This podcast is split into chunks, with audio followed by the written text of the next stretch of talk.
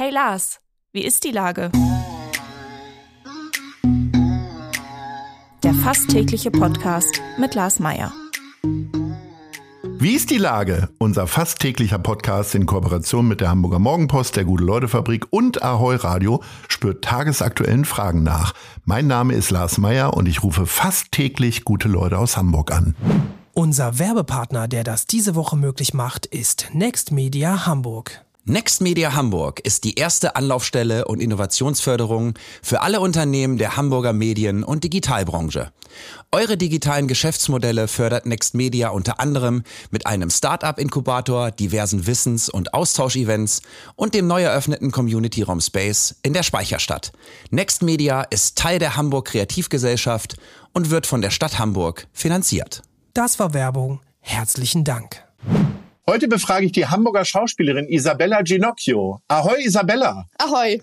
Liebe Isabella, du bist aktuell im Stück Die Leiden des jungen Werther auf der Bühne des Theaters Das Zimmer zu sehen. Ihr habt richtig viel tolle Kritiken bekommen. Die Leute loben euch alle. Es ist, glaube ich, fast durchgängig ausverkauft.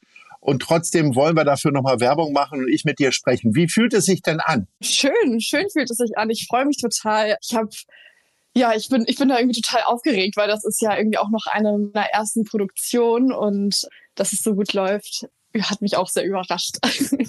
Es gibt wohl äh, kaum Hörerinnen und Hörer, die mit dem jungen Werther nicht in irgendeiner Form konfrontiert wurden, so in der, ich sag mal, zehnten, elften Klasse, so sie sie denn erlebt haben. Wie viel frische Ideen und Aktualität steckt denn jetzt in diesem alten Text? Also erstmal wurde ich auch in der, ich glaube in der zehnten oder auch elften Klasse damit vor zehn Jahren konfrontiert und ja, aber damals war das auch für mich noch eine ganz andere Sache. Ja, und wie viel Aktualität da jetzt drin steckt.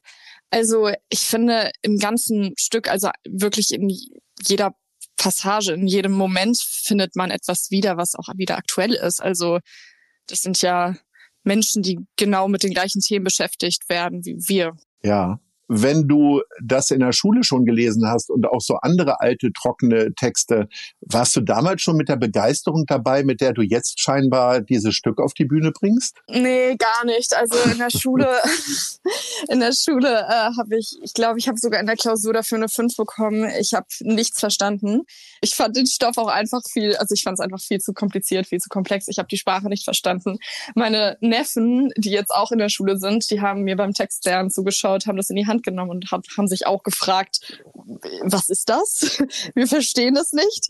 Ja, und jetzt ist es halt irgendwie wieder ein bisschen anders, weil ich habe irgendwie so, ein, so Spaß daran gefunden, irgendwie diese Sprache so für mich zu übersetzen. Also in, mit, mit Sachen, die mir nahe sind und Formulierungen, die mir nahe sind. Und dadurch habe ich dann Satz für Satz, also wir haben tatsächlich zusammen dran gearbeitet, weil wir haben natürlich all, äh, zu dritt nicht irgendwie sofort alles verstanden. Und wir haben dann zusammen gearbeitet, dass wir auch wirklich jede Passage richtig gut aufgestückelt haben und verstehen. Als du davon erfahren hast, dass dieses Stück aufgeführt werden soll und du dich dann, ich nehme an, beworben hast oder eingeladen wurdest zum Casting, kam dann diese fünf wieder hoch in dir und du hast erst gezögert oder hast gesagt, scheiß was drauf, Arbeit ist super? Also beides. Also ich, ich dachte mir so, nö, jetzt will ich es auch können, jetzt will ich also ich will es mir selber beweisen, dass ich das doch kann und dass ich es verstehe. Ähm, es kam natürlich auch hoch, weil ich mir so dachte, ah ja, ja, ich bin halt nicht so die Klassikmaus, äh, die irgendwie gerne viele klassische Stücke gelesen hat. Ähm, aber irgendwie hatte ich einfach Lust darauf, weil ich finde, das ist irgendwie so, das gehört so zum Beruf, dass wir diese Herausforderung nehmen, einfach mal etwas zu machen, auch was so im ersten Moment gar nicht zu einem passt. Also wo ich dachte, ich habe mich da jetzt nicht so drin sofort gesehen und war so, nee, das finde ich deshalb besonders reizend. Ja. Das Theater, das Zimmer ist ja die kleinste Bühne der Stadt. Wie, wie ist denn das Schauspiel auf einer so kleinen und intimen Bühne? Also man rückt da ja näher zusammen, auch auf der Bühne, aber natürlich auch mit dem Publikum, ne? Mm, ja, richtig. Also ich fand es total ungewohnt. Erstmal ist der Raum wirklich sehr klein. Das macht es aber halt auch wieder so besonders, weil ich habe dann irgendwann, ich glaube während einer Probe habe ich dann gemerkt, so, oh, ich fühle mich hier irgendwie so ein bisschen wie in meinem Kinderzimmer damals, als ich meinen Eltern oder Freunden von denen Sketche vorgeführt habe. Und ähm, hm. es ist einfach, ja, es ist einfach so nah, dass auch, also während der Premiere und so, ich, ich hatte, ich habe das Gefühl, ich war sogar noch aufgeregter, weil die Leute so nah an einem dran sitzen. Ich habe das Gefühl, die wissen, was ich denke und die sehen alles. Und ähm, ich höre auch jeden Atemzug von denen. Ich höre jede Flasche, die umkippt. Ich höre jeden Huster.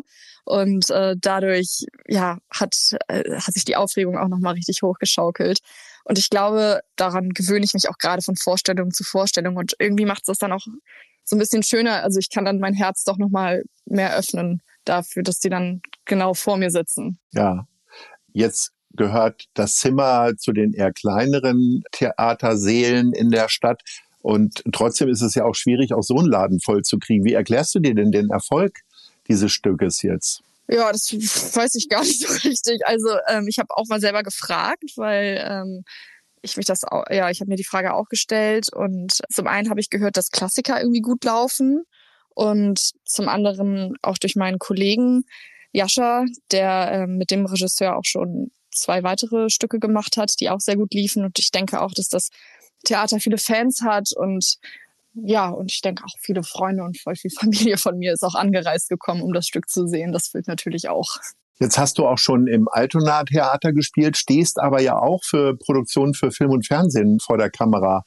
Da ist es ja so, da hast du ja auch viele Zuschauer bei Film und Fernsehen, nämlich die Leute, die dafür sorgen, dass du ausgeleuchtet bist und Maske und so weiter und so fort. Fällt dir das leichter, für Film und Fernsehen zu arbeiten oder ist das Theater etwas, wo du sagst, nö, da äh, gibt's keine Wiederholungsmöglichkeit, da muss ich konzentriert sein, das muss ich durchziehen?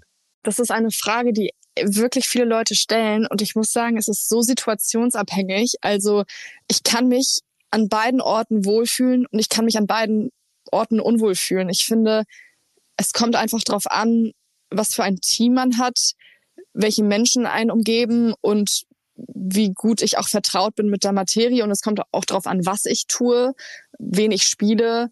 Es ist, also es ist schon sehr relativ. Also ja.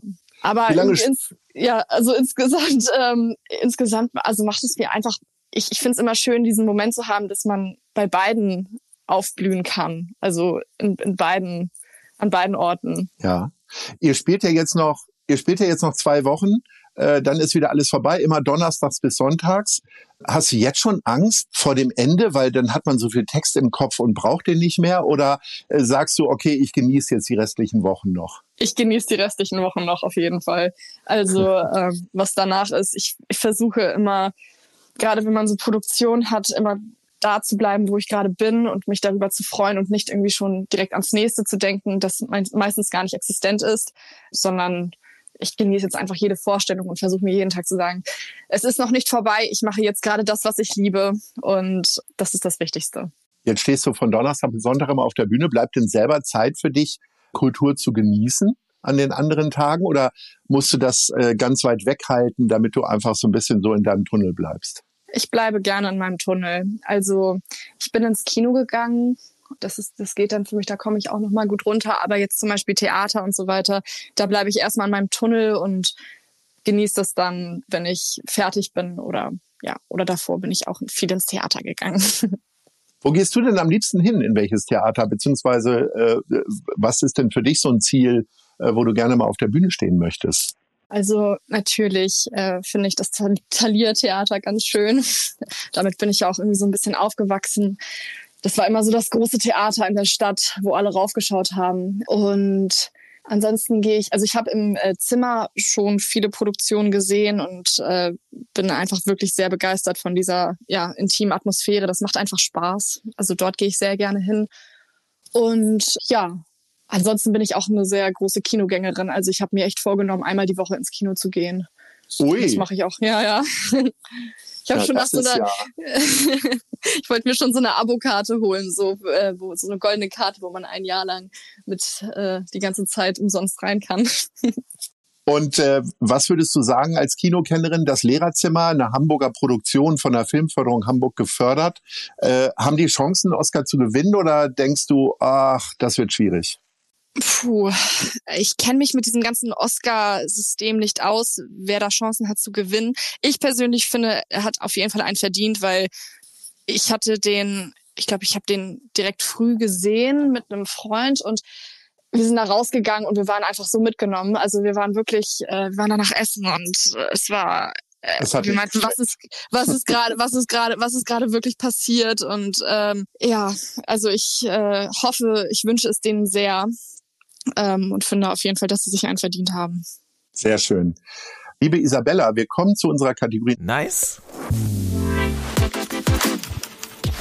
oder Scheiß? Was möchtest du kritisieren oder was möchtest du loben, was dir in den letzten Tagen widerfahren ist? Also, was ich auf jeden Fall loben möchte, was mir in den letzten Tagen widerfahren ist oder sowieso in meinem Leben widerfahren ist, ist äh, das Hohe Luftschiff hier in Hamburg. Das ist ähm, das Kindertheater, wo ich selber auch angefangen habe. Die äh, machen eigene Produktion, aber geben auch äh, Theaterunterricht für Kinder.